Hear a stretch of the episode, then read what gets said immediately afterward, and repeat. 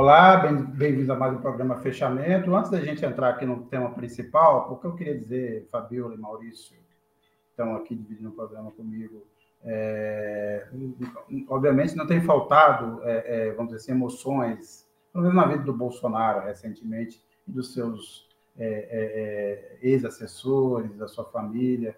você tem ainda a continuidade da investigação aí do, do da Moamba, né, da, da, da, das, dos negócios com joias e relógios. Você tem a investigação do 8 de janeiro continuando, mas eu diria que hoje foi o dia, talvez o dia mais interessante das últimas semanas, que foi esse depoimento do Walter Delgatti, o hacker de Araraquara, na CPI dos atos golpistas em Brasília. A gente vai falar bastante desse assunto, é o assunto principal desse programa, mas antes eu queria apresentar para quem nos está assistindo, para quem está nos acompanhando, a edição dessa semana, é, o Cacá vai mostrar a capa para a gente. A gente está tratando aí, voltando ao assunto dos avanços que a gente teve é, nos últimos, é, nas últimas semanas para a investigação da Polícia Federal, principalmente em relação é, à investigação sobre a, a Moamba, né, o esquema de Moamba é, que envolve o clã Bolsonaro e alguns militares de, alto, de alta patente, entre eles o Mauro Cid, o ajudante de ordem do tenente-coronel que está preso, e o pai dele, o Mauro Lorena Cid. Nós temos aí o Cid pai e o Cid filhos, filho envolvidos nessa tramóia. Há outra também, reportagens interessantes nessa edição. Há uma matéria do Maurício dos Voos sobre é, a dificuldade dos clubes brasileiros chegarem a um acordo para formar a Liga Brasileira de Futebol. Há uma matéria da Fabíola, da Fabíola é, Mendonça sobre é, o fim melancólico e, e esperado, obviamente, da CPI do MST é, que não poderia ser de outra forma, já que foi uma CPI criada, isso, o bolsonarismo ter um palco, né, os bolsonaristas e o, e, o, e o agronegócio ter um palco e tentarem demonizar o MST, mais uma vez é a quinta CPI, não deu certo, há também uma reportagem sobre o, é, a escolha da, do governo de São Paulo de, de produzir o próprio material didático, mas hoje saiu uma matéria, é uma, uma, uma notícia, e a, obviamente essa reportagem também atualizou, de que o governador, mais uma vez, voltou atrás de uma decisão, Fácil de Freitas, que não tem mostrado aí, assim, muita consistência. É, ele tomou uma decisão, é pressionado e depois é, desiste. Isso tudo está nessa, nessa edição, então eu peço, recomendo e, e, e indico que quem ainda não é assinante, que assine, compre a edição, é, tanto online é, quanto ou, ou no papel, e acho que está tá muito interessante essa, essa edição, mas vamos aqui aos pontos principais. Como eu dizia, o Walter Delgatti hoje fez a alegria é, dos jornalistas, principalmente, mas também eu acho da, da, da, da plateia em geral, do público em geral, com as suas declarações é, na CPI dos autos golpistas. Ele que tinha pedido um liminar para não falar se fosse necessário, mas acabou falando e falando, vamos dizer assim, pelos cotovelos. A Polícia Federal, inclusive, disse que é, há incongruências entre o depoimento que ele deu a, aos delegados e o que ele falou na CPI, vai convocá-lo novamente para um segundo depoimento. Mas eu queria listar aqui alguns pontos do que o, o, o, o Walter Delgado falou nesse, é, hoje é, na CPI dos autos golpistas. Ele disse que o Bolsonaro, inclusive, disse que ele está fantasiando, que é tudo a história. Mas ele disse que na reunião que teve com o Bolsonaro no Palácio do Planalto, da qual participou a, a deputada Carla Zambelli, o Bolsonaro prometeu um induto Lembrando que o Delgatti é, está preso é, por conta aí da, invasão, é, da invasão da, das, das, comunicações aí da, da Força Tarefa da, Lava Jato do, do, do juiz Sérgio Moro, embora todo o material que ele colheu esteja à disposição do Supremo Tribunal e tenha embasado várias decisões do Supremo Tribunal é, para rever as decisões do, do, da Lava Jato, já que aquelas conversas que ficaram conhecidas como Vaza Jato expuseram assim o, o, o conluio e o projeto político partidário ideológico é, do juiz Sérgio Moro e da Força Tarefa da, de Curitiba. Ele disse então que o Bolsonaro prometeu um induto é, é, em, em, troca dele fraud, tentar fraudar as urnas eletrônicas para ter uma, uma prova que permitisse ao Bolsonaro é, é, melar as eleições. Ele também disse que o Bolsonaro pediu um grampo no Alexandre de Moraes, disse que invadiu é o sistema do Conselho Nacional de Justiça, que teve cinco vezes no Ministério da Defesa, algumas delas com o ex-ministro da Defesa, o general Paulo Sérgio Nogueira, que também irá negar a existência dessas reuniões, que recebeu 40 mil reais da, da Cara Zambelli e que é, é, foi estado várias vezes, na verdade, instruiu é, os servidores do Ministério da Defesa e das Forças Armadas a fazerem aqueles questionamentos que, no fim das contas, eram patéticos é, em relação ao funcionamento do sistema eleitoral brasileiro e das urnas eletrônicas. Então, a gente vai falar sobre isso aqui, tem vários trechos para falar sobre isso, mas eu queria falar de, que o Cacá mostrasse para a gente. Em princípio, a gente tem alguns vídeos também desse, desse depoimento do Delgatti hoje, mas um, especificamente porque mostra como o Delgatti humilhou o Sérgio Moro. E eu fico me perguntando, quem é que não humilha o Sérgio Moro? Com quem o Sérgio Moro consegue se estabelecer? E a pergunta, é, outra pergunta, como é que o Sérgio Moro foi transformado em herói nacional e o juiz por excelência da corrupção no Brasil diante da sua incapacidade argumentativa? A gente sabe que lá, na, na, é, como juiz, ele tinha, ele tinha o poder de definir se alguém poderia falar ou não, se um, se um interrogado, um suspeito, um réu, é, poderia falar, não, ele estava numa situação, né, numa mesa acima, sendo naquela posição é, autoritária, e interrompia, impedia várias vezes, como a gente viu em vários vídeos ao longo desse tempo, que os interrogados é, expusessem sua defesa, ou mesmo os advogados, os interrogados e dos, e dos acusados é, é desenvolvessem ou é, é, pudessem argumentar diante das acusações que ele fazia. Mas eu não consigo ver, desde então, desde que ele entrou na política, é uma sucessão de, de gafes, de humilhações. E essa aconteceu mais uma, a gente vai assistir, assistir agora, o momento em que o Delgatti diz que o Sérgio Moro é um criminoso quanto mais. Cacá, mostra pra gente. Só nesse caso aqui, senhor Walter, o senhor foi condenado como estelionatário de 44 vítimas diferentes. Quantas vítimas o senhor já provocou de estelionato? Quantas, quantas pessoas que, foram vítimas do estelionato que o senhor praticou? Relembrando que eu fui vítima de uma perseguição em Araraquara, inclusive equiparada à perseguição que Vossa Excelência fez com o, o presidente Lula, integrantes do PT. E ressaltando que eu li as conversas de Vossa Excelência e li a parte privada e posso dizer que o senhor é um criminoso contumaz cometeu diversas irregularidades e crimes. Pediria aqui que fosse advertido o depoente que não pode chamar um senador de criminoso cometendo um crime de calúnia. Peço escusas, então. Vossa... Senhor, por favor, respeite aqui o, o plenário desta casa. Retiro o que eu disse, peço escusas. Viu aí o desempenho. O Moro ali, inclusive, disse que foi caluniado, usou a figura errada. Ele não foi caluniado nesse caso, mas mostra, inclusive, que não entende nada é, dessas leis básicas, mas eu queria que, é, primeiro, obviamente, vou cumprimentar. Fabiola, Maurício, bem-vindos, boa noite. Boa noite, Sérgio, boa noite todo mundo. Boa noite, Sérgio, boa noite, Fabiola, boa noite, pessoal. Bem, eu vou começar aqui. Fabiola, tem vários pontos para a gente discutir hoje sobre esse depoimento do Delgatti. Eu só queria lembrar que, é, obviamente, todas essas é, declarações dependem de provas, né? Não, por enquanto, a gente tem a palavra do hacker, mas ela tem sido, as descrições têm sido muito claras e muito contundentes. Mas comecemos por esse episódio, desse, desse confronto com o Sérgio Moro. O que, que você achou? É, foi mais é, uma oportunidade para ficar claro né, para todo mundo o quanto o Moro é, é despreparado, né, desqualificado, porque questões né, básicas que ele poderia ali questionar, ele caiu na própria armadilha. Né? Foi chamado de criminoso quanto mais, porque realmente ele é um criminoso quanto mais. Eu ia falar. E ele, ele é, a desculpa, né, porque ele, reivindicou que, que merecia respeito por ser senador, e a, a resposta do, do hacker foi as escusas, que ele estava acostumado também a usar esse termo né, nas, nos crimes que ele cometia lá na Lava Jato.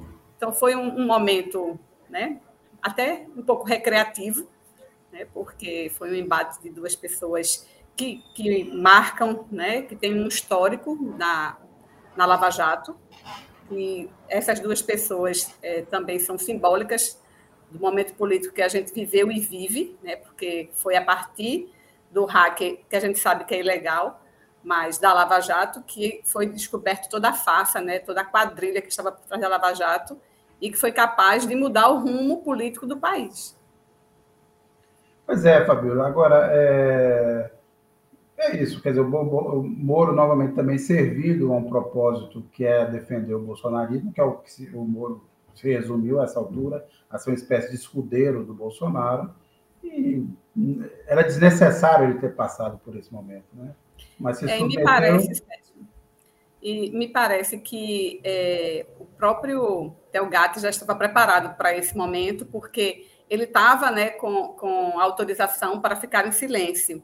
E ele usou essa autorização do Faquin para ficar em silêncio quando os bolsonaristas passaram a questioná-los.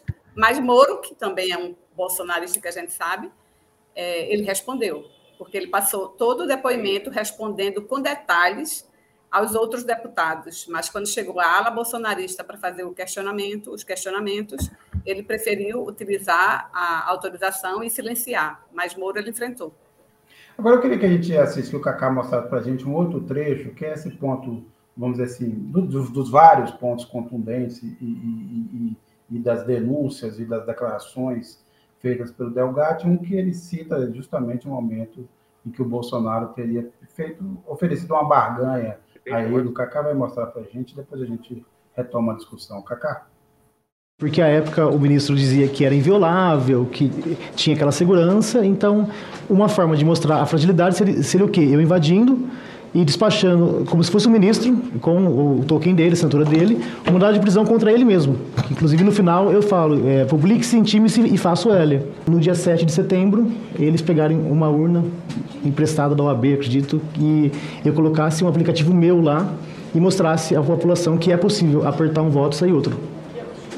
Qual seria a ideia do apertar? Seria apertar o número. É que assim, o código-fonte da urna, certo. eu faria o meu, não o do TSE, só mostrando que, é, exemplo, a população vendo que é possível apertar um voto e imprimir outro. Então, neste momento, o então presidente Bolsonaro lhe assegurou um indulto caso fosse preso pelas ações referentes à urna eletrônica.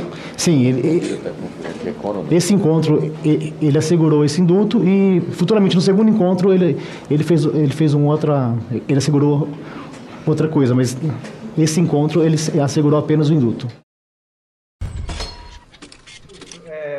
quer dizer, diante desse depoimento hoje do Delgatti, juntando também, pensando aqui que isso tudo é parte de um quebra-cabeça, ou seja, nós temos aqui a investigação dos atos golpistas do 8 de janeiro, nós temos a investigação do contrabando das joias e da tentativa de vender é, é, esse material e da participação do Bolsonaro é, nessa tramóia para fraudar as urnas, é, tudo vai se ligar, eu acho que todas as investigações, tanto no Supremo quanto na Polícia Federal, elas têm um elo, porque também a parte das joias pode é, sintetiza também, ou abre a possibilidade de que você tenha tido um financiamento, uma tentativa de financiamento desse, desse grupo que, que negociava as joias dos atos golpistas. Agora, com esse depoimento do, é, do Delgatti, obviamente ainda carece de provas, é, você acha que fica mais perto a possibilidade do Bolsonaro é, ir para a cadeia? Lembrando que até agora, é, tanto a Polícia Federal como, por exemplo, o ministro Flávio,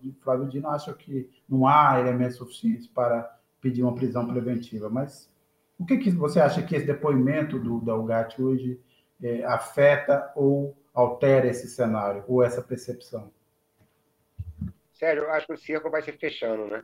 É, você falou muito bem, né, a, o depoimento do Delgado, que ele afirmou no depoimento, é, não se tem prova disso ainda, é, é preciso provar, é, mas o fato é que, você vai se fechando por conta de todo o contexto né, em, em torno do Bolsonaro.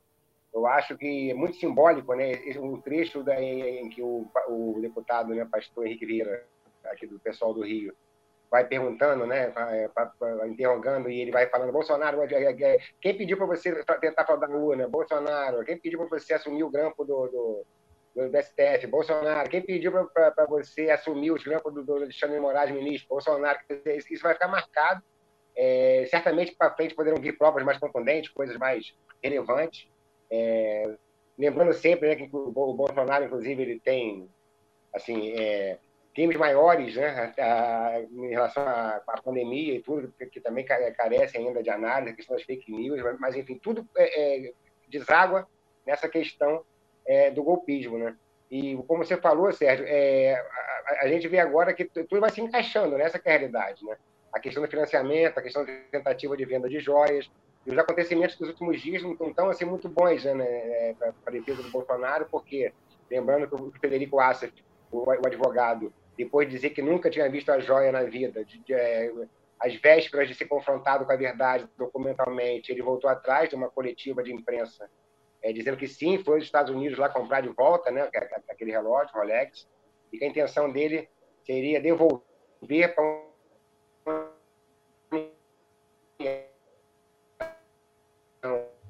uma história realmente, um patriotismo né, realmente impressionante. Eu acho que o Maurício deu uma travada aqui, mas eu. É, Fabiola, quer dizer, o Maurício está tendo uns problemas técnicos, mas voltar daqui a pouco. A pergunta que eu fiz para o Maurício vale para você. O que, que é?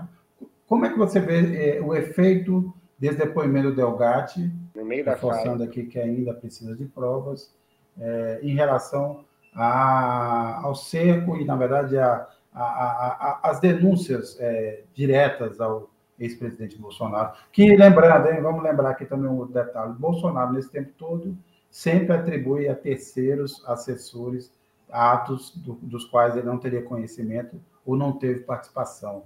É difícil, em geral, encontrar uma ordem direta do Bolsonaro para qualquer um, desses crimes do, dos quais ele tem sido é, acusado e investigado, seja o estímulo aos atos golpistas do Rio de Janeiro, seja no caso da, do, das joias. O Delgatti é o primeiro a levar essa, a, a, a, a citá-lo né, nominalmente. Esteve com Bolsonaro e foi o Bolsonaro que pediu. É, muda um pouco o cenário, não? Sim, é, eu concordo com o Maurício. O cerco está se fechando. Eu acho que nessa CPI do 8 de janeiro, é, pelo que a gente viu hoje, Bolsonaro passa a ser a peça central, né? Porque eu acho que possivelmente ele deve ser convocado, a própria relatora já, já trabalha com essa hipótese de convocá-lo para depor, ou, ou, nem que seja é, por um convite, seja um convidado e não convocado. É, mas eu acho que algumas provas, né, é possível dizer que já existem, né, algumas provas materiais, como essa relação dele com a Zambelli, com a Carla Zambelli, né? Tem, tem é, documento mostrando o repasse né, de dinheiro, o pagamento que ele recebeu, uma parte em PIX, uma parte em dinheiro. É, tem aí mensagens trocadas, é, tem foto é, do, do hacker entrando no Palácio da Alvorada, então, assim, é outra prova. E o próprio filho do Bolsonaro, o Flávio Bolsonaro, lá na CPI, disse hoje que existiu sim esse encontro do Delgatti com o pai com representantes das Forças Armadas, com a própria Zambelli. Então, assim, ele diz que não foi para hackear, não foi para cometer crime. Você, o presidente da República chama uma pessoa envolvida em crimes, que a gente não pode negar que o, o hacker está é, tá envolvido, envolvido em vários crimes. O presidente da República chama. É um hacker, né? É um hacker, desculpa. É. Além de tudo, é um hacker. Né? É um hacker. Você também não foi lá para trocar receita de bolo, né?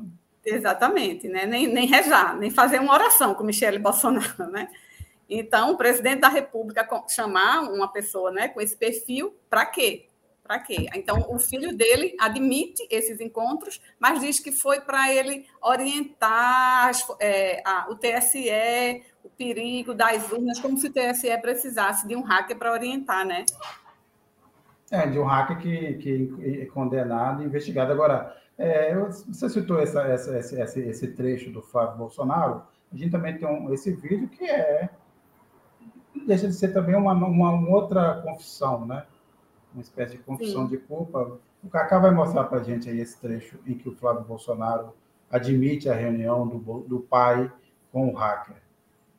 Óbvio que as conversas todas que, que existiram, segundo ele está dizendo, tanto com o presidente Bolsonaro, com a deputada Carla Zambelli, com o integrante das Forças Armadas, não foram para fazer invasão em sistema eleitoral nenhum.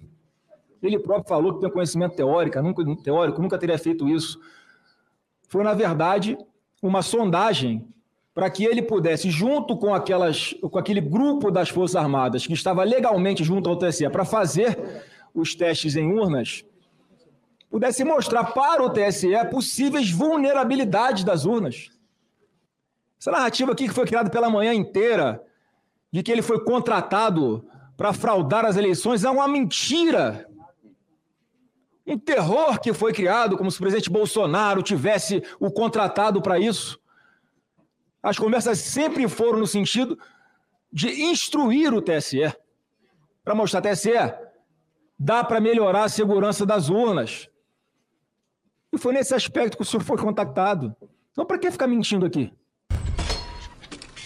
Além, quer dizer, além de, de, é, entregar o próprio pai de certa forma, o é, é, Flávio Bolsonaro também cita a reunião com os militares. Eu vou lembrar aqui que o general Paulo Sérgio Nogueira, último ministro da Defesa do governo Bolsonaro, virá público, segundo consta, negar que tenha tido os encontros com o Delgatti. O Delgatti diz que esteve cinco vezes no Ministério da Defesa para orientar é, como os, os, é, é os é, militares indicados para aquela comissão de análise é, das urnas eletrônicas deveriam perguntar ou agir para tentar colocar em xeque é, o, o, sistema eleitoral. E também há relatos de que esses, esses, esses militares iam a essas reuniões e traziam de lá informações para abastecer o próprio hacker na sua tentativa de fraudar as urnas.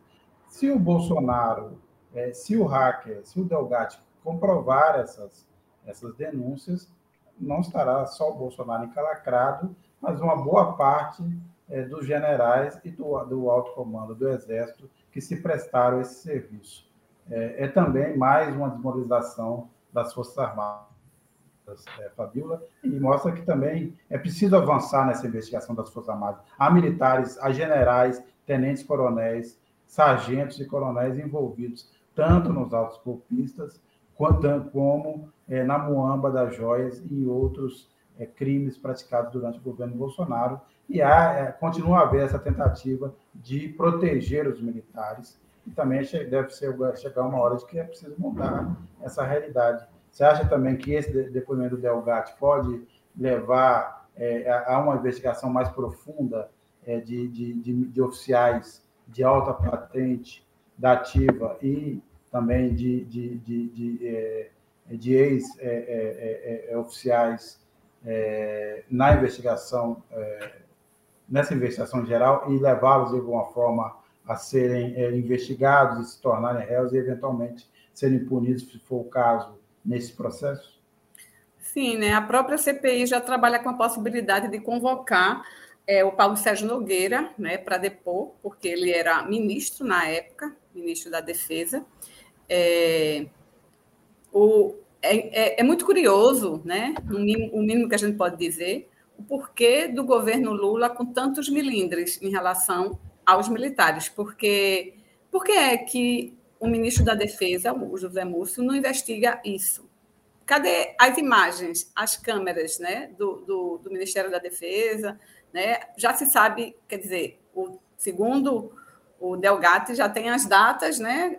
Quando ele, quando ele esteve lá para se reunir com militares. Então, não é difícil né, encontrar imagens que comprovem isso. As Forças Armadas estão silenciadas, né? a gente não vê nenhuma resposta, nenhuma, nenhuma reação, nenhuma defesa, não se defende.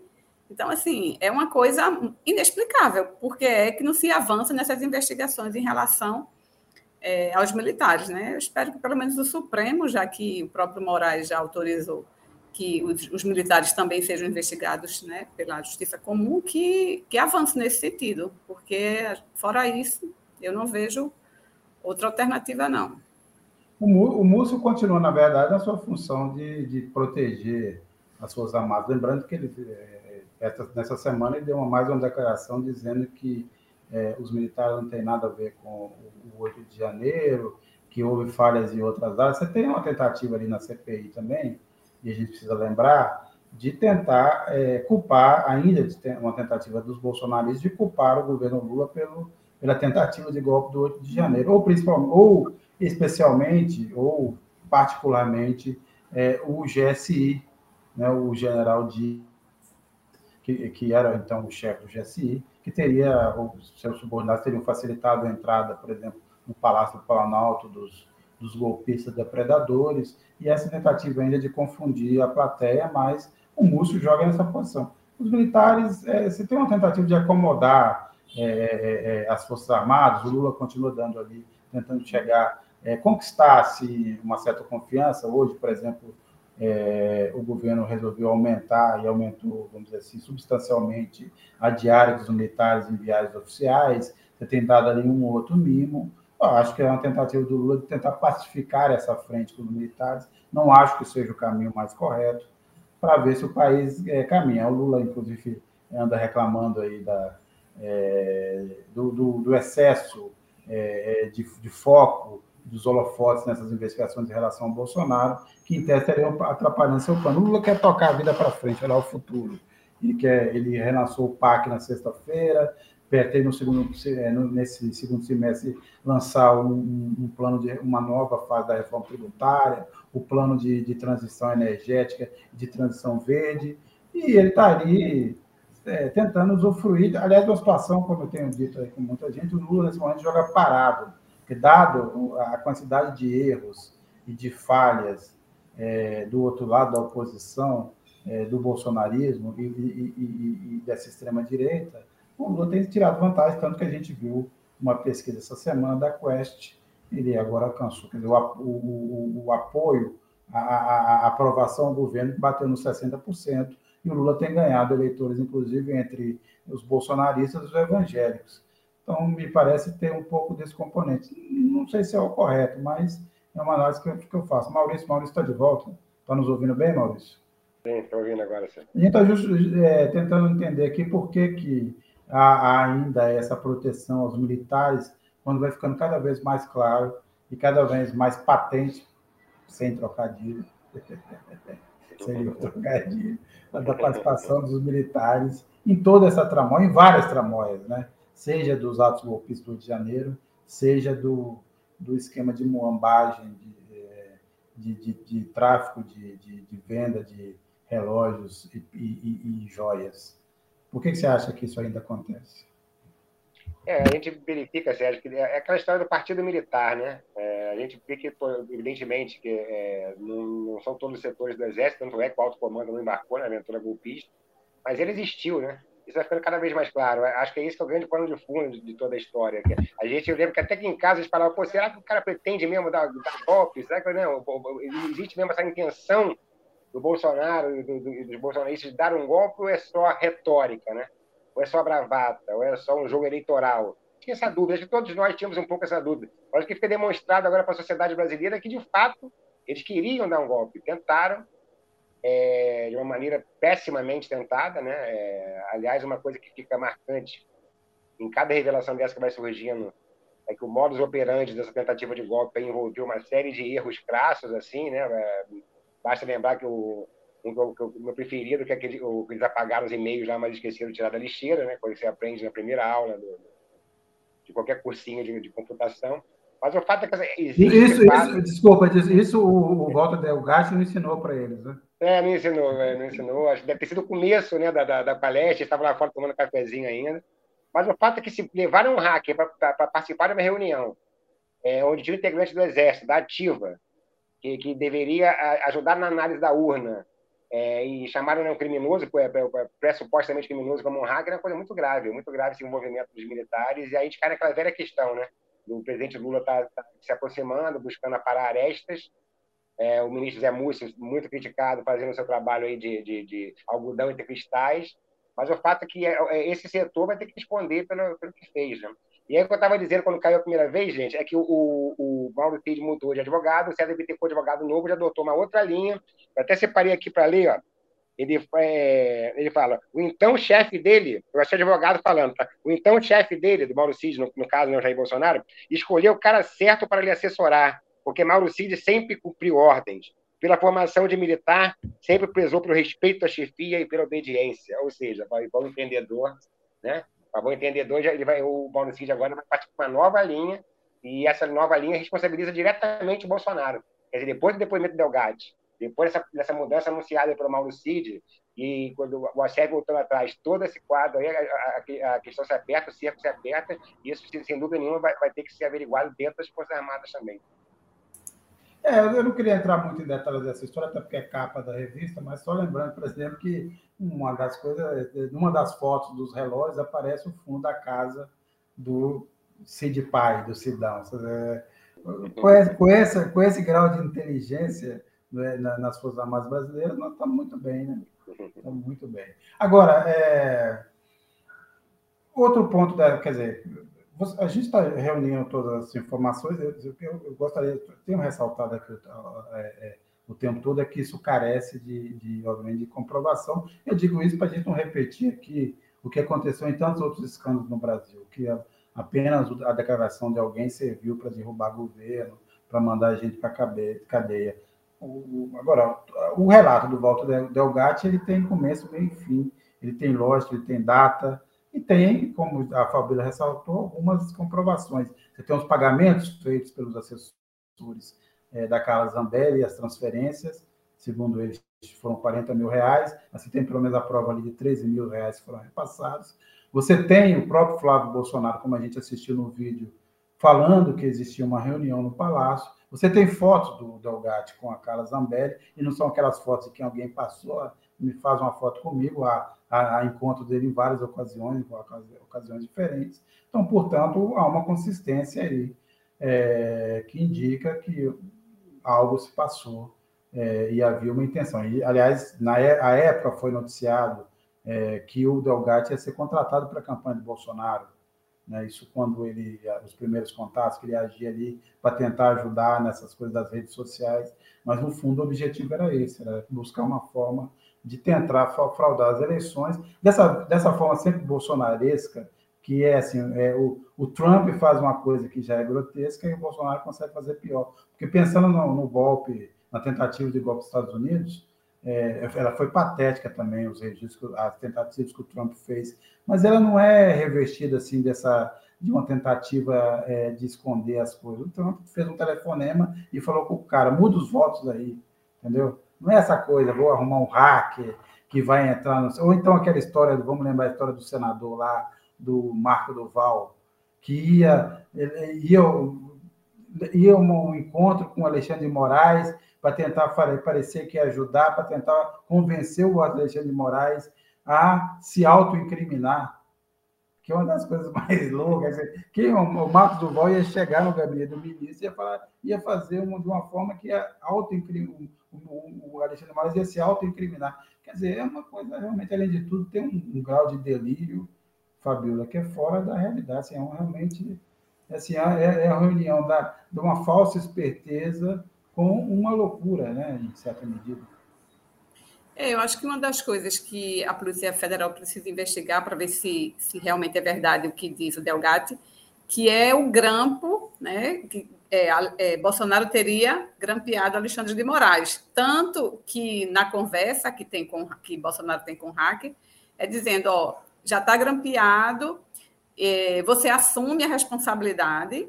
Se você for preso, eu dou induto e mando prender, prender o juiz que, lhe, que for lhe prender. Né? Então, assim, segundo o que o, que o, o hacker é, falou hoje, né? Bolsonaro teria dito que já existia o grampo. A gente não sabe se é verdade, né? Se é verdade de Bolsonaro ou do próprio hacker. É interessante também destacar que ontem é, o Delgatti também depois na Polícia Federal, mas não soltou tudo, porque ele estava esperando né, algum tipo de, de acordo para que a pena dele não fosse tão, né, tão, tão grande. E e ele não teve, né? Não teve muita abertura com a Polícia Federal, ele não soltou tudo como soltou hoje. E hoje ele fez um, ele fez um pedido e foi acatado pelo presidente da CPI, que é colocar ele dentro do programa de proteção de testemunhas, que ele diz que está correndo risco e está, porque a gente sabe que é, né? Que a, os bolsonaristas não estão para brincadeira. É, então, assim, é, é, meio que uma delação, né? Uma delação informal é, para que ele solte tudo. Amanhã ele vai depor novamente, a Polícia Federal convocou novamente né, para ele depor, porque ontem ele não soltou o que soltou hoje. Então, eu acho que a tendência é afunilar cada vez mais e chegar realmente aos responsáveis, que tudo parece né, tem a ver com o Palácio do Planalto na época de Bolsonaro. É, tem, tem essas incongruências, incongruências no depoimento, mas também que até agora, a não ser que ele tenha realmente grampeado o ministro Moraes não, não chegou a, a, se cometer um crime. Havia ali uma tentativa de cometimento de crime e fica claro o, o que, é o mais importante para mim, vou deixar o Maurício também é, depois comentar, é, o que, que é mais claro para mim é que pela primeira vez há uma, um depoimento direto envolvendo o Bolsonaro na tramóia do golpe. Esse é o mais O Bolsonaro até agora dizendo não tem nada a ver com isso, foi feita a minha revelia, os patriotas que queriam gente indignada, mas o, o Walter Delgatti coloca o bode na sala. E diz que isso aí tudo, obviamente, foi armado e pensado para o 8 de, 8 de janeiro, é a consequência de, de vários atos estimulados pelo então presidente da República, Jair Bolsonaro. Acho que essa é a grande diferença que esse depoimento faz. Mas diga, Maurício.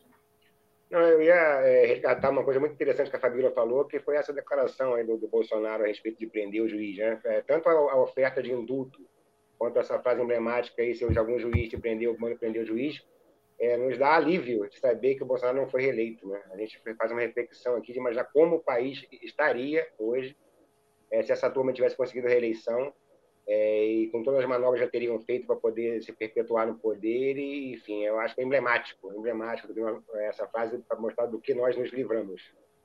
Agora, é, Maurício, você falou mais cedo do, do, do bate-bola entre o pastor Henrique Vieira e o Delgatti, a gente também tem um trecho dessa conversa, o Cacá vai mostrar para a gente, justamente ele vai fazendo uma espécie de ping-pong, ele vai ou um, como se chamava antigamente, um, um um pinga-fogo. Ele perguntava e o Delgatti respondia na lata. Então vamos assistir aí, Cacá. Quem pediu para o senhor tentar fraudar esse sistema? A Carla Zambelli e por ordem do presidente Bolsonaro, do ex-presidente Bolsonaro. Quem pediu para o senhor assumir a autoria de um suposto grampo contra o ministro Alexandre de Moraes? Presidente Bolsonaro. Quem te convidou para fazer propaganda eleitoral para sugerir ao povo uma suposta fraude no sistema eleitoral? Marqueteiro Duda e também o presidente Bolsonaro. Ok. Quem te encaminhou ao Ministério da Defesa para elaborar questionamentos ao TSE sobre o sistema de votação? Então, presidente Bolsonaro. Ok.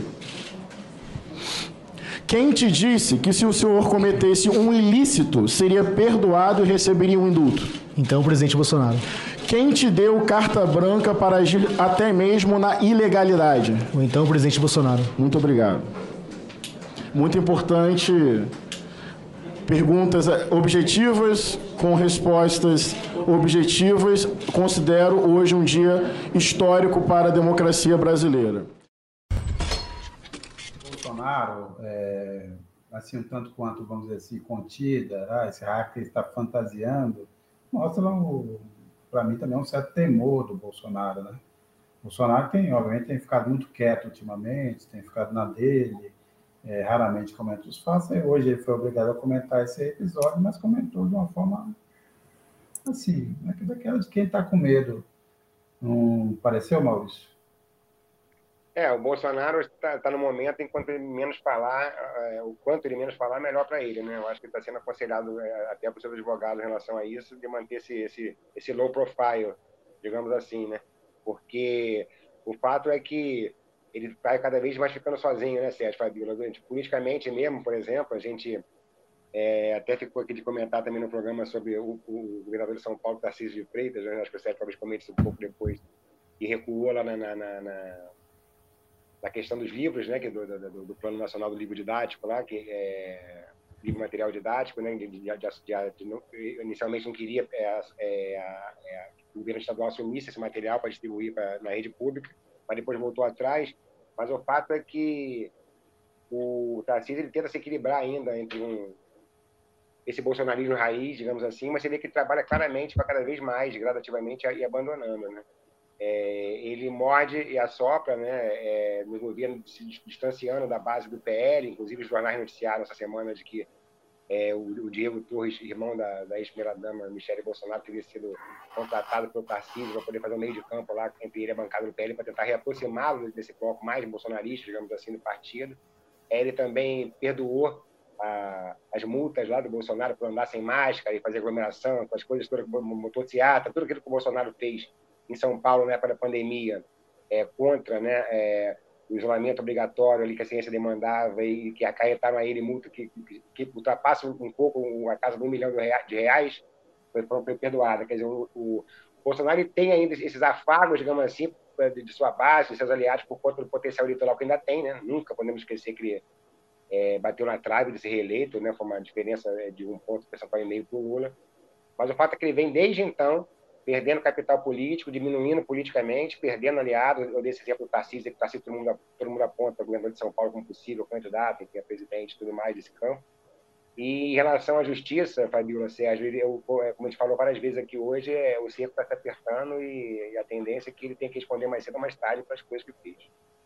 É, obviamente, o, o, núcleo do bolsonarismo continua fiel às medições que são feitas nesse assim, núcleo mais duro, mais dos bolsonaristas mais raiz, continua achando que isso tudo é perseguição, é uma invenção, mas eu acho que de, de, de todos esses escândalos, essa história de vender é, presentes, vender o Rolex, vender as joias, talvez seja o que de forma mais significativa é, é, é, alcance uma, uma, maioria da população. E o fato do Lula estar tá ganhando, como a gente falou aqui mais cedo, está ganhando espaço entre os evangélicos e entre os bolsonaristas, tem a ver, obviamente, com uma percepção de que nós temos um governo mais racional, houve uma melhora da vida das pessoas, é, dos brasileiros, em um determinado momento. Agora nós estamos numa fase, de novo, um tanto quanto é, encalacrada. É, a gente vai ver os números desse, desse próximo do semestre, desse próximo trimestre, talvez não sejam tão punjantes como foi no primeiro trimestre, mas ah, todo mundo entende que há um esforço para colocar o Brasil no trilho, há uma redução do desemprego, é, é, há uma, a queda da inflação, isso tudo promove um certo alívio é, na vida é, cotidiana, embora as dificuldades sejam muito grandes ainda. Mas eu acho também todas essas patifarias e todas essas essa é, é, que se, se, se mistura com uma coisa meio de comédia pastelão e ao mesmo tempo também com uma coisa meio de punguista, toda essa coisa ruim acaba demolindo a imagem né, do Bolsonaro, que sempre dizia que é, com ele não tinha corrupção, não acontecia nada, está ficando cada vez mais evidente. Agora, a investigação vai ali complicando, e ele vai, vai se tornando uma, uma figura indesejável. Né? Quem é que quer se ligar ao Bolsonaro?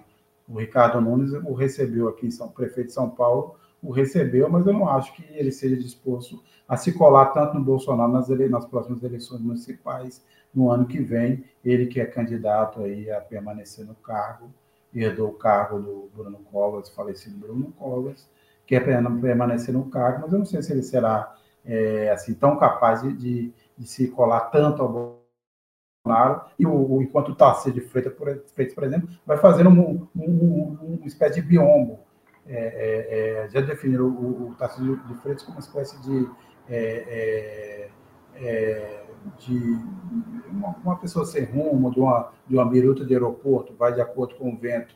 Ele, ora, tenta se aproximar do bolsonarismo, ora se afasta. Isso também dificulta a posição dele nessa, nesse espaço, que é um espaço hoje indefinido. O que, que é hoje o antipetismo, o bolsonarismo, que é basicamente o antipetismo? Quem vai organizar isso? de que forma. Isso tudo está é, tá em aberto e vai depender também do desfecho de todas essas investigações. Agora, por falar em, em, em, momento difícil do bolsonarismo, a gente tem também aí o, o, esse fim da, da, da CPI do, da, do MST, que não poderia acabar de outra forma. Foi uma invenção para criar um palco para o agronegócio, uma parte do agronegócio, da bancada ruralista e do bolsonarismo, é a quinta CPI contra o MST e ela vai acabando sem, provavelmente, com um relatório que não será aprovado, é, com, com, sem ter chegado a nada, a não ser é, certos espetáculos deprimentes, pirotecnia e denúncias de pressão sobre os, os, os acampados, sobre os assentados, né, é, é para ver se é conseguir arrancar ali algum tipo de denúncia mesmo fake contra a direção do MST, e a gente teve nessa semana o depoimento do João Pedro Stedley, que acabou dando uma aula lá também diante de uma plateia fácil. O Stedley olha aquela plateia e deve pensar em como tirar doce da boca de criança, que é basicamente o que aconteceu. E a gente tem um desses trechos que é um dos mais patéticos, que foi uma conversa entre o Ricardo Salles, o ex-ministro do Meio Ambiente, com o Stedley sobre o MST e a China, e o Kaká vai mostrar para a gente aí. Existe algum movimento na China análogo ao que é o MST aqui não, no Brasil? Não. não, porque em 1949 eles fizeram reforma agrária. Vocês que querem tanto derrotar o MST, a fórmula é simples. Façam reforma agrária, no outro dia desaparece o MST. Então, na China, eles fizeram uma reforma agrária em 49, de 49 a 52. Foi muito drástica, eles distribuíram terra para todo mundo. E hoje a média das terras lá na China é 0,7 hectares por família. Por isso que eles passam fome. Não, não tem produtividade nenhuma. Eu não sou advogado, né? Da China. Aconselho vocês chamarem o embaixador deles aqui. Entregar toda a sua matéria, que a gente espera que o pessoal que está acompanhando leia na revista, mas como eu disse antes de, de a gente assistir esse vídeo, é, não, não parecia ter outro caminho para essa CPI, a não ser um fim sem nenhuma. Fazer um nada, né? Essa CPI é um nada, é um traque, mais um traque do bolsonarismo. E por que que se deu dessa forma, Fabio? Então, é, ontem no depoimento de, de Stedley, né, assim como hoje foi um dia histórico para a CPMI do 8 de janeiro, ontem foi um dos momentos altos, né, dos momentos mais importantes da CPI do MST na Câmara, porque realmente, como você disse, Stedley deu um, uma aula. É, os questionamentos ontem foram todos nessa linha, porque pegaram alguns depoimentos né, em alguns assentamentos que pessoas escolhidas a dedos apontavam irregularidade no MST. E eles repetiram essa questão durante sete horas de CPI. Estélio respondeu todas que é, realmente você não pode tirar por um, um, um exemplo é, aleatório, né? É, presumir que toda, todo movimento né, representa aquilo. É, Hoje a CPI, o governo tem maioria por, por, uma manobra semana passada, o governo Lula, dentro da negociação com o Centrão, né, para a reforma ministerial, também negociou os cargos, os, os membros da CPI, e oito deputados foram substituídos por deputados do Centrão, mas mais próximos da Arthur Lira. Então, a tendência, hoje com maioria, é que nem o relatório, né, nem o parecer Ricardo Salles consiga aprovar. E existe um parecer paralelo feito pela, pela ala progressista, por Sâmia e outros deputados do campo da esquerda, que vai tentar aprovar em separado é, e, e, e, mostrando o fracasso que foi mais uma CPI, a quinta CPI contra o MST. Pois é, a gente teve, é, você tinha a CPI do, do MST, na verdade, era para fazer uma espécie de contraponto à CPI do 8 de janeiro, e no fundo está aí, acabando e até por, por interferência do Arthur Lira, lembrando que o Arthur Lira está nessa negociação para levar o Centrão, o par do Centrão, para, para o Ministério, para os ministérios do Lula, será o grande acordo, a grande conciliação nacional. Isso não inclui os bolsonaristas. Né? Então, Arthur Lira também tem agido para acabar logo com essa CPI, que tem se mostrado um, um desperdício de dinheiro público. É, Maurício, é, a gente está aqui caminhando aqui para os momentos finais. É, qual a sua dica é, para quem nos assistiu até agora? A minha dica, Sérgio, é justamente tem a ver com essa história, né? Porque é, a, Fabíola citou né, a questão do esvaziamento da CPI, né? Isso faz parte dessa estratégia nova, dessa relação nova, digamos assim, do, do, Centrão, né? Na figura do Arthur Lira, presidente da Câmara, com o governo. É, o esvaziamento da CPI vem nesse sentido mas é, é, nós acompanhamos nos últimos dias um pequeno entrevero que teve entre o ministro da, da Fazenda, Fernando Haddad, com Lira, né, quando o, o Haddad falou que a, a, a Câmara é, é, tem muito poder e que não pode humilhar o Supremo e o Senado. É, com isso, né, o, o, Arthur Lira já teria ficado melindrado e ameaçado voltar atrás e, e trazer de volta para a comissão é, os, os, deputados oposicionistas. Mas, na verdade, é um grande jogo de cena, né? o, é, o, o arcabouço fiscal está por trás disso tudo, é aí que, é que é a minha dica. A gente acompanhar o que vai acontecer nos próximos dias. O, o arcabouço fiscal tem que ser votado até o final, impreterivelmente até o final de agosto, para poder é, haver tempo de entrar no orçamento 2024, né, no planejamento orçamentário. Dizer, é, essas próximas horas, aí, próximos dias, serão decisivos dessa relação delicada entre o, entre o Congresso, na Câmara, sobretudo, e, e o governo Lula e a minha dica é justamente ficar de olho nisso. Quanto STED, de fazer uma observação rapidamente, Eu acho que é por isso que os setores do agronegócio, alguns deles têm, têm terror da figura do STED, justamente por conta dessa, dessa inteligência dele. Né? Ele se portou muito bem para quem esperava um STED naquele estilo mais contundente, digamos assim. Ele surgiu com uma, com uma habilidade muito grande, né? ele, ele foi muito hábil em fazer a, a dissociação do governo com, com o MST, condenou a invasão da Embrapa, falou que era pessoalmente contra, deixou claro que a direção nacional do MST não decide esse tipo de coisa, que o governo tem autonomia, deu uma aula de democracia sobre, sobre o movimento. Quer dizer, em vários momentos, ele diferenciou também, falou que é, não tem compromisso com o governo, o movimento sem terra não tem compromisso com o governo, mas tem uma corresponsabilidade com o governo, quer dizer, foi brilhante, podemos dizer assim, o estédio na CPI, e aí foi a pá de cal que enterrou a CPI. Mas, como consequência disso tudo, a discussão sobre acabouço fiscal é a minha dica, certo? Respondendo né, para os próximos dias aí. Fabiola? Eu fico com essa, esse episódio aí da, da CPI e o depoimento amanhã de Delgado na Polícia Federal novamente, para ver de repente se ele traz mais alguma novidade, se ele acrescenta ao que ele já falou hoje né? E, e, os desdobramentos disso, né? Vamos ouvir o que, o que é que a, é, o Ministério da Defesa vai fazer, é, se Bolsonaro vai se posicionar e, os anda, e o andamento do, da, das investigações. Bem, eu, eu vou aqui citar e para a gente passar a acompanhar com mais atenção é, o processo eleitoral na Argentina.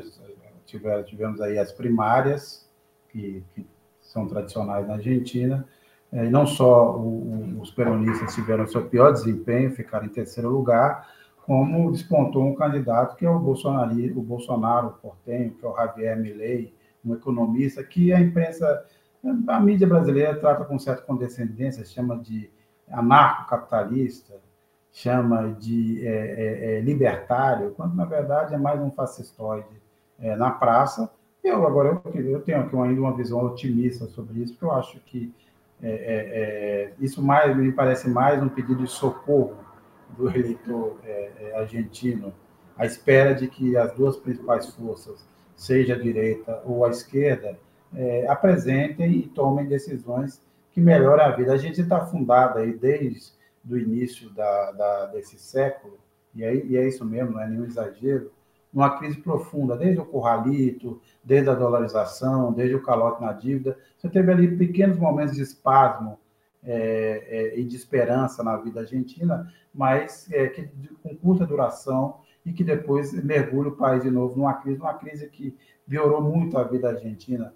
É, o, o, nível de pobreza está ficando em níveis brasileiros, né? o nível de desigualdade, uma coisa que você não via na Argentina antes. Então, obviamente, é uma tentativa de ver se consegue tirar o, o, o país dessa encalacrada. Não será o Milley, obviamente, que fará isso. O Milley tende a levar o país de, de, de, definitivamente para o abismo. Ele que propõe, entre outras coisas, não só dolarizar de vez a economia, acabar com a moeda local, sair do Mercosul, mas também defende entre os, o que o pessoal gosta de chamar de libertário, e na verdade só são selvagens, são, não são os anarcos capitalistas, são os selvagens capitalistas, que é, por exemplo, permitir a venda de órgãos e a venda de crianças. Isso tá, assim, é um, são alguns dos planos que o Milley defende. Então, vamos prestar atenção nisso. E hoje também, de qualquer forma, para falar num outro é, movimento que tinha um risco, um outro país que, se, que estava sob o risco da extrema-direita, mas hoje teve uma boa notícia na Espanha, que é, você teve uma eleição para compor a mesa. O que aconteceu é o seguinte: você teve a eleição, só repassando, você teve a eleição na Espanha, o PP, que é o, o partido tradicional de direita, teve mais votos, mas não consegue montar o governo porque todas as outras forças da direita se recusam a é, é, se associar ao Vox, o Vox, que é o bolsonarismo espanhol. E aí você, você tem agora uma. Vai começar uma negociação para ver quem consegue montar um governo de maioria, mas nesse intervalo, que pode levar até três meses, você eleger um novo é, é, é, comando do Congresso que vai tocar o país até que o, o, o, rei defina e aceite ou acate quem for capaz de fazer uma maioria é, é, no Congresso. E a eleição de hoje mostrou que está muito fácil, ou está mais fácil para o PSOE, o Partido Socialista, é, continuar no poder, porque hoje uma deputada do PSOE, com apoio dos partidos independentistas, os bascos e os catalães, conseguiu 178 votos, que são dois votos a mais do necessário para se ter uma maioria no Congresso. Obviamente, tem uma negociação a ser feita, é, os, os, esses partidos que defendem a independência das suas regiões querem um compromisso maior do PSOE. Primeiro, eles querem que aqueles líderes é, catalães que foram condenados, que um deles, por exemplo, está é, refugiado na Bélgica, que haja uma anistia, que são, sejam todos libertados e que há e que se pre, tem uma previsão de uma possibilidade de um plebiscito para decidir se, por exemplo, se a Catalunha é, é, se torna independente da Espanha ou não.